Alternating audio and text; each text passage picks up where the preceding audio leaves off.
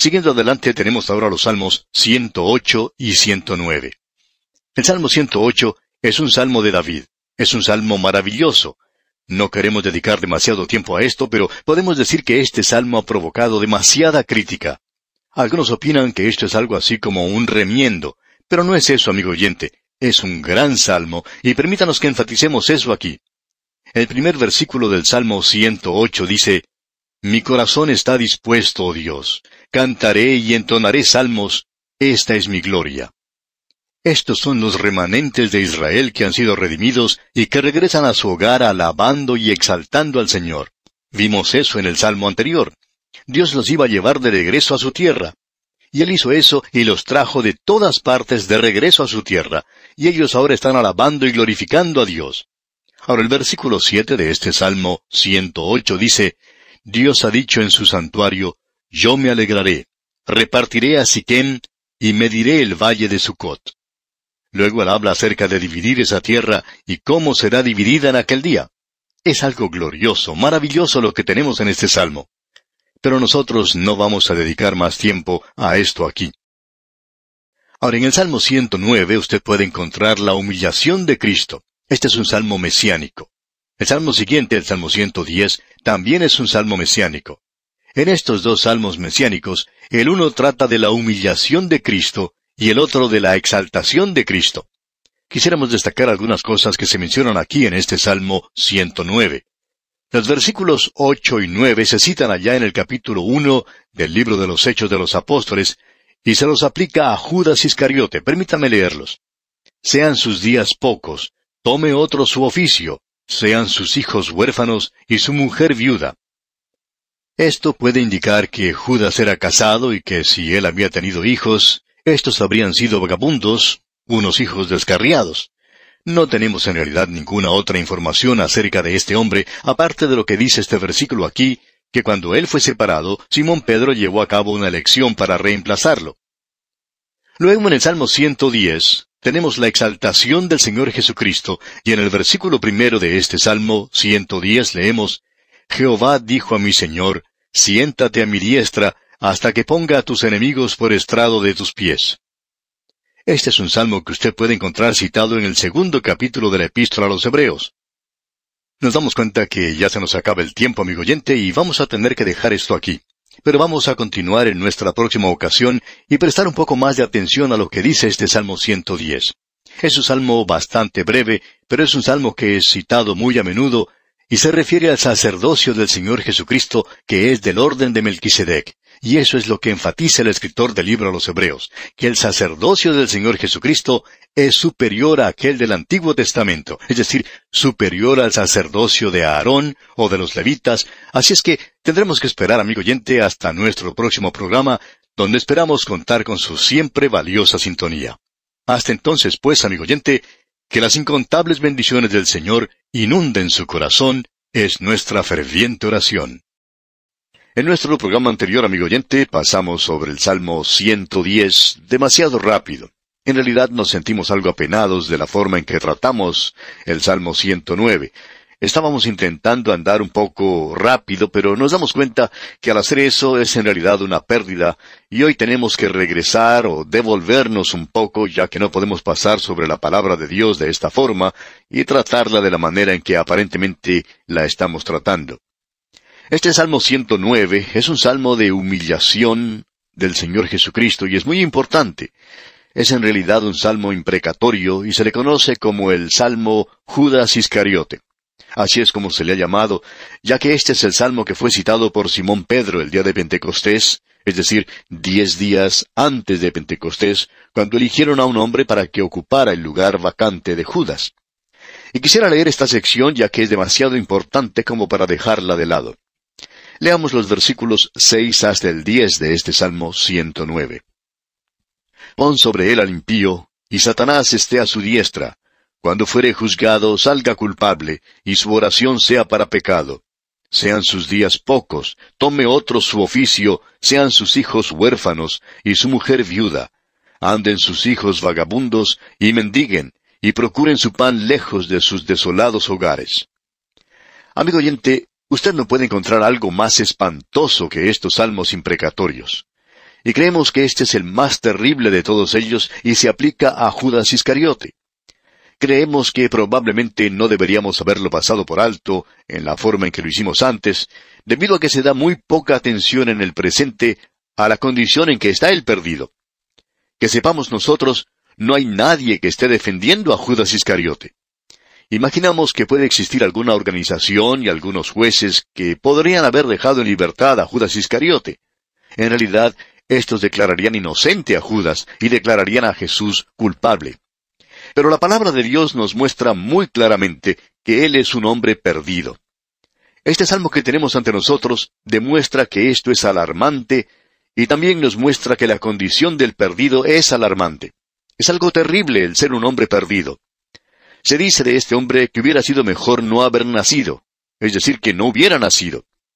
Cuando el Señor Jesucristo estuvo entre nosotros, Él habló con toda claridad sobre la condición del perdido, e indicó que era una cosa terrible.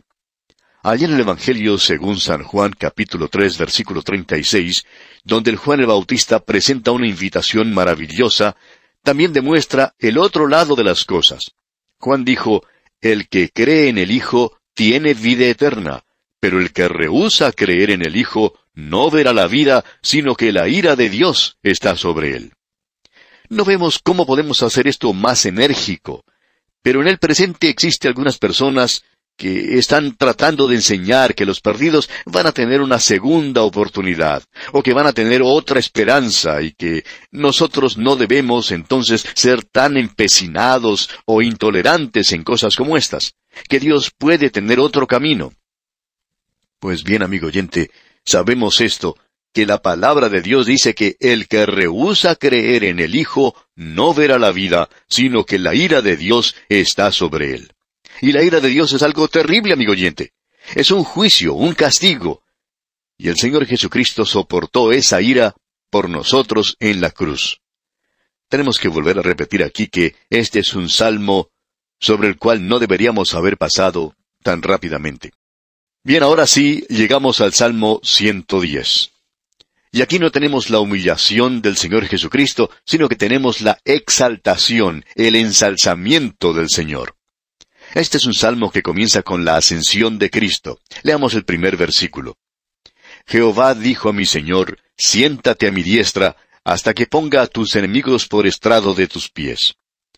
Este es un salmo bastante destacado debido a la promesa que se da en cuanto a esto en el Nuevo Testamento creemos que deja bien claro el tema de la deidad de Cristo. Usted no puede de ninguna manera negar la deidad de Cristo ni dejar de considerar lo que dice este salmo. Y quisiéramos poder pasar todo el tiempo que tenemos hoy buscando en las Escrituras referencias en cuanto a esto. Permítanos leer allá en el Evangelio según San Mateo, capítulo 22, versículos 41 al 44. Y si usted tiene su Biblia, y confío que la tenga ahí junto a usted, busque conmigo esta referencia. Mateo capítulo 22, versículos 41 al 44. Y deseamos que usted note lo siguiente. Esto deja muy en claro la deidad de Cristo. Leemos, Y estando juntos los fariseos, Jesús les preguntó diciendo, ¿Qué pensáis del Cristo? ¿De quién es hijo? Le dijeron, de David. Él les dijo, pues como David en el Espíritu le llama Señor, diciendo, dijo el Señor a mi Señor, siéntate a mi derecha, hasta que ponga a tus enemigos por estrado de tus pies. Ahora este salmo es un salmo muy notable, y este pasaje en especial es algo que tiene mucha importancia. Ahora, ¿por qué tiene tanta importancia? Porque se está hablando de igual a igual, o si le parece, Dios hablando a Dios. Esto es citado nuevamente en los libros de Marcos, Lucas y una vez más en el libro de los Hechos de los Apóstoles. También lo puede usted leer allá en el primer capítulo del libro de Hebreos en el versículo 13. Esto es algo que uno no puede pasar por alto. Si alguien dice que la Biblia no enseña las verdades de Jesucristo, entonces estas personas no están familiarizadas con la palabra de Dios. Permítanos leer este versículo aquí en el capítulo primero de la epístola a los Hebreos, versículo 13. Allí dice, Pues a cuál de los ángeles dijo Dios jamás, Siéntate a mi diestra hasta que ponga a tus enemigos por estrado de tus pies. Nos damos cuenta entonces que esta sección declara la deidad del Señor Jesucristo. Esto no lo podemos pedir que se nos presente de una forma más clara de lo que se nos presenta aquí. Podemos pasar mucho tiempo con este salmo, y lo vamos a leer. Leamos ahora el versículo 2. Jehová enviará desde Sión la vara de tu poder, domina en medio de tus enemigos. Esto nos habla de la venida de Cristo a este mundo a reinar en Sión, ya que Isaías dijo en el capítulo 2, versículo 3, Porque de Sión saldrá la ley y de Jerusalén la palabra de Jehová. Ese será el centro del gobierno de esta tierra en estos últimos días. Y Dios tiene un propósito para este pueblo en el futuro. Ahora el versículo 3 dice, Tu pueblo se te ofrecerá voluntariamente en el día de tu poder, en la hermosura de la santidad. Desde el seno de la aurora tienes tú el rocío de tu juventud. En ese entonces se podrá ver el más grande movimiento hacia el Señor Jesucristo que haya tenido lugar en este mundo. Alguien ha dicho que Dios salvará a más gente durante ese tiempo que los que se perderán. Parecería que en el presente las cosas no están andando muy bien, pero como usted se da cuenta, amigo oyente, Él no ha finalizado todavía. Él tiene mucho en el pasado y tiene mucho también en el futuro. Tiene grandes planes para el futuro. Ahora el versículo cuatro dice, Juró Jehová y no se arrepentirá. Tú eres sacerdote para siempre, según el orden de Melquisedec.